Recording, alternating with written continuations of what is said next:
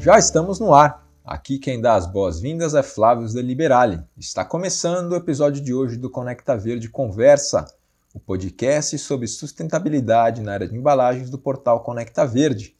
E iniciando para valer essa jornada, a gente recebe para uma conversa muito bacana a Renata Ross, que é gerente de marketing e relacionamento da Terra Cycle. Seja bem-vinda, Renata, tudo bem? Olá, pessoal. É um prazer estar aqui no Conecta Verde. Obrigada, Flávio, pelo convite. Ok, Renata, obrigado a você por atender o nosso convite. Bom, vamos começar a conversa, Renata. Explica rapidamente o que é a Terra Cycle e o trabalho que vocês desenvolvem, por favor. É, a Terra Cycle é um negócio social, existe desde 2001 nos Estados Unidos é, atualmente, nós somos líderes globais em logística reversa e solução de resíduos complexos, resíduos pós-consumo. São aqueles que nós utilizamos, né, que nós compramos, utilizamos e é, quando chega no final do seu ciclo de vida se transforma em resíduo. Então, é exatamente nessa categoria que a Terra Cycle atua. Então, nós estamos, é, como eu disse, em 21 países já.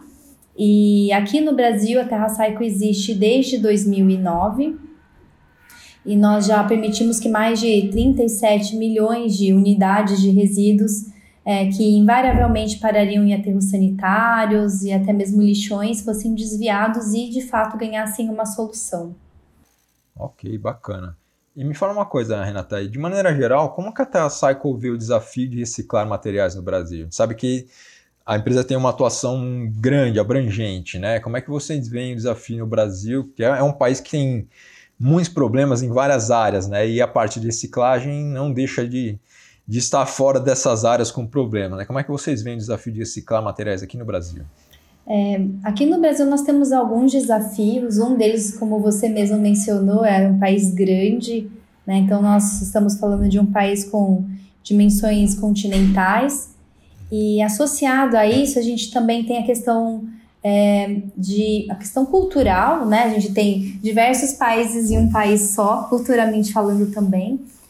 E do ponto de vista de logística reversa, isso tudo também se reflete num, num aumento desse desafio, porque a gente tem é, dificuldade de acessar o resíduo no final do dia, essa que é a verdade. Porque quando nós falamos de resíduo pós-consumo, você depende dos consumidores fazendo a devolução desse tipo de material, certo? E quando a gente fala de um país como o nosso, em que é, cerca de 80% dos municípios não tem nenhum tipo de coleta seletiva, aí entra a questão cultural até que eu mencionei, porque é muito complicado a gente é, exigir ou é, querer né, que um consumidor devolva suas embalagens, sobretudo essas mais complexas, quando a separação do material sequer faz parte da, da, do dia a dia dessas pessoas, né? Quando a gente fala de um país que tem questões sanitárias bem consideráveis, a gente não tem é, esgoto encanado né, em boa parte do país. Então, quando a gente traz assuntos que são um pouco mais complexos e que fogem à realidade dessas pessoas, então a gente adiciona um componente a mais para que, que, acaba dificultando é, a, que nós atinjamos volumes maiores de, de coleta de material e reciclagem no final do dia, né? Ok. E, e a respeito da, das embalagens, como é que é a atuação da Terra Cycle? Dá para destacar alguma ação ou case nessa área? Sim, é, bom, é, a Terra Cycle atua na solução dos resíduos complexos. Uhum. Ou seja, aquilo que não é aceito é, regularmente, por exemplo, por cooperativas. Ou seja, são aqueles resíduos que não têm valor econômico. Porque no final do dia, Flávio, o que faz com que um resíduo seja considerado reciclável ou não reciclável, né, e que acabe sendo reciclado no final do dia, são os aspectos econômicos. Então, quando a gente pega, por exemplo, uma latinha de alumínio, que a gente tem taxas elevadas aqui no Brasil de reciclagem, por que, que eu tenho taxa de alumínio, a, a, a latinha de alumínio com essas taxas altas e por que, por exemplo, embalagens de chocolate não são recicláveis, não são, acabam não sendo recicladas? Então, quando a gente tem a soma dos custos logísticos e custo de processamento, e esses custos superam a venda da matéria-prima processada, você automaticamente tem um resíduo que se é, encaixa na categoria de não reciclável. E infelizmente, a maior parte do, do, dos produtos com os quais nós nos relacionamos, produtos e embalagens, se encaixam na categoria dos não recicláveis devido a essa alta complexidade. Então, é exatamente nesse segmento que a Terra Cycle atua. É, e como que a gente consegue fazer isso considerando que esses custos são elevados? Então, nós temos a indústria, que é, é a, quem patrocina, quem custeia tanto a logística reversa, o processamento e a parte social também do programa, né? Então, quem participa certo. dos programas da Terra Cycle acumula pontos que depois são revertidos em doação para uma instituição sem fins lucrativos ou uma escola pública escolhida pelo próprio consumidor. Então, é dessa forma que a Terra Cycle atua. Então, nós implementamos programas nacionais de reciclagem em que qualquer consumidor em qualquer lugar do Brasil consegue participar gratuitamente. E a indústria que, que na verdade coloca esses produtos, essas embalagens né, no mercado, acaba sendo a financiadora desses, desses programas que nós temos existentes. Nós temos alguns, na verdade não são só de embalagens, a maioria de embalagens, mas nós temos, por, por exemplo, o programa de reciclagem de esponjas.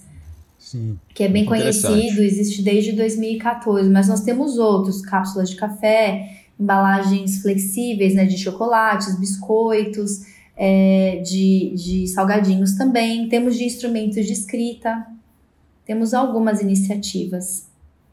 Ok. E uma coisa que você me falou que eu achei interessante para a gente ressaltar, é, tem, tem produtos que são recicláveis, materiais que são recicláveis, mas eles não têm valor econômico. Então, dessa forma, eles são meio que deixados de lado, né?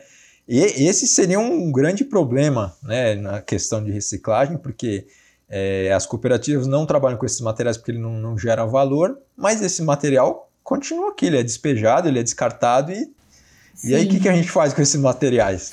É, dentre os, os considerados não recicláveis, eu gosto de colocar em duas categorias, né? Quando eu falo não recicláveis é porque eles acabam não sendo reciclados por conta do valor econômico que você mencionou. Mas eu gosto de colocar em duas caixinhas esses não recicláveis. Hum, Tem favor. aqueles que, por conta da complexidade, então, falando, por exemplo, de esponjas, né? Eles não eram reciclados até então, as esponjas não, não acabam não sendo recicla, é, recicladas por conta do custo mesmo, é um custo muito elevado. Então, a gente desenvolveu uma tecnologia que permitisse essa reciclagem, continua sendo cara, mas hoje em dia já existe uma solução, né? E existem aqueles que o processo de reciclagem nem é tão caro, já existe solução para isso. Só que quando a gente considera o, o, o, valor que esse resíduo tem, ele continua não fazendo sentido. Então, vou dar um exemplo das embalagens flexíveis. Certo. A gente tem embalagens de chocolate, por exemplo, que pesam entre 1 e 2 gramas, dependendo do caso. Para uma cooperativa juntar um volume que justifique a venda desse material é na ordem de tonelada. Quanto tempo você precisa investir de espaço, mão de obra, para que esse material seja coletado e depois vendido por centavos, né, o quilo, por, uma, por um valor muito baixo. Então, no final do dia, a hora onde se paga quando você faz, mesmo sendo um resíduo que não é complexo, mas ele não tem valor econômico. É. Então, é, a gente tem atuado também nessa, nessa cara, nessa, nesse, nesse tipo de resíduo, aquele que não só não é complexo, mas que não tem valor econômico, que não está sendo reciclado atualmente. E nós iniciamos uma parceria, é, uma frente de trabalho forte com as cooperativas, exatamente para atacar isso aquilo que as cooperativas hoje rejeitam porque não tem valor econômico. Então a Terra Cycle é, paga um valor, um valor que é justo, para essas cooperativas poderem separar esse material, fazerem a triagem e enviarem para que nós efetuemos o processo de reciclagem. E aí até a Cycle dá continuidade ao processo? Sim, aí, pra... aí nós fazemos. São programas que já existiam antes para os consumidores, também existiam para as cooperativas, claro, porque elas sempre puderam reverter essa quantia para si próprias, mas agora a gente iniciou uma frente de trabalho que é mais direcionada mesmo para as cooperativas. Então, além do que a gente faz com os consumidores, esse é mais direcionado para as cooperativas e são os resíduos que a gente já tem nos programas nacionais de reciclagem. Só a forma de trabalho com as cooperativas que é diferenciada. Ok, entendi. Renata, uma, uma última pergunta. Como é que a TerraCycle vê o papel da indústria é, em desenvolver produtos sustentáveis, impulsionar a circularidade e diminuir o impacto ambiental? A gente sabe que a sociedade como um todo tem responsabilidade sobre esses materiais, né? não é só quem vende ou quem, quem produz, quem consome também. Né? Mas na indústria, por ser ela que, que produz, né, tanto os produtos que a gente consome quanto as embalagens, como é que vocês veem o papel da indústria nesse contexto todo, tanto de de, de impulsionar a circularidade, de criar produtos mais sustentáveis e diminuir o impacto ambiental? Existem algumas frentes que eu enxergo que a indústria pode atuar. A primeira delas, que não necessariamente vai ser a, eh, vai ser a primeira em termos cronológicos, mas o que é, causaria um grande impacto logo de início é, seria a questão do design dos produtos e das embalagens. Trabalhar com. Isso, na verdade, não é só um papel da indústria, mas eu acho que é uma questão de repensar o modelo de consumo. Então, é, primeiramente, desenvolver produtos e embalagens que não sejam mais tão complexos, isso é um aspecto. O outro aspecto também é a gente repensar a, a, a cadeia como um todo e a forma de se produzir e consumir produtos. A gente precisa realmente é, seguir de maneira tão forte com os modelos de uso único, as embalagens descartáveis. Então, por que não a gente resgatar um pouco e aos poucos o que a gente tinha na época dos nossos avós, na época dos nossos antepassados, em que a gente valorizava a qualidade dos produtos e das embalagens para que elas pudessem ser reutilizadas. Porque a verdade é que a reciclagem Claro que a gente sempre vai precisar reciclar, eu acho muito difícil a gente chegar num modelo de consumo em que é, a gente só trabalhe, só consuma a partir de reuso. Mas a reciclagem ela é um paliativo. Ela não pode ser vista como uma solução de fato. A gente precisa de uma mudança disruptiva é, no modelo de consumo. Então, um dos aspectos que eu particularmente considero muito importantes é essa questão do fomento é, de, um, de, um, de repensar esse modelo de consumo e realmente voltar um pouco à parte de, de reuso. E a questão do design, como eu disse, de, de desenvolver produtos menos complexos e, ao mesmo tempo, a indústria também ser uma, uma fonte de fomento para aplicar essa resina reciclada dentro do processo produtivo dela, para que a gente tenha um fechamento de ciclo.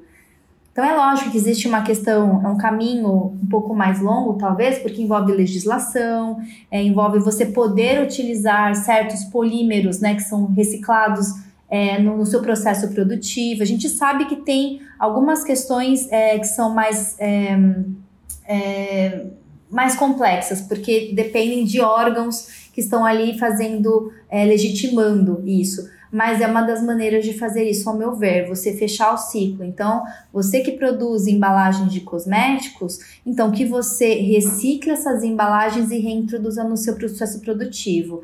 Né? Claro que tem uma série de aspectos que precisam ser considerados, questão de, de, de higiene, enfim. Mas é, é assim que eu enxergo é, porque do contrário, nunca vai ser suficiente, vai ser um processo um tanto incipiente. Ok, Renato, achei interessante sua, sua colocar, suas colocações aí. É, eu te agradeço muito pela participação, essa conversa foi muito enriquecedora. É, esse episódio do Conecta Verde Conversa está chegando ao fim, espero que vocês também tenham gostado. E para acompanhar o trabalho e as ações da Terra Cycle, eu indico seguir o Instagram, é TerraCycleBR, certo, Renata? Esse é o endereço, né? É isso mesmo, isso okay. mesmo, Fábio. Tem mais algum canal onde a gente pode acompanhar o trabalho da Terra Cycle, site, LinkedIn ou outro canal que você acha importante mencionar? Sim, tem o nosso site que é www.terracycle.com.br. Terracycle é com CY, né? Uhum. E lá tem todos os programas que nós temos atualmente. E quando a pessoa se cadastra no nosso site, ela também recebe as novidades, programas que são lançados. Então eu convido a todos para se inscreverem no site. Ok, bacana. Fica aí o, o recado da Renata. Só mais um lembrete antes do programa terminar. Você pode conferir os episódios do Conecta Verde Conversa nas principais plataformas de streaming. Escolha a sua plataforma preferida e esteja com a gente. E marca aí para não esquecer. O Portal Conecta Verde também está no Instagram. É só procurar arroba Portal Conecta Verde. No LinkedIn também. É só colocar na busca Portal Conecta Verde e você vai encontrar a página. É você clicar lá, seguir para acompanhar as nossas novidades. E o nosso site é www.conectaverde.com.br. Se você se interessa pela sustentabilidade na área de embalagens, compartilhe os nossos canais com seus amigos, familiares, colegas de trabalho e profissionais do setor. E só para finalizar, em nome da equipe do portal Conecta Verde, eu agradeço a sua audiência. Até a próxima!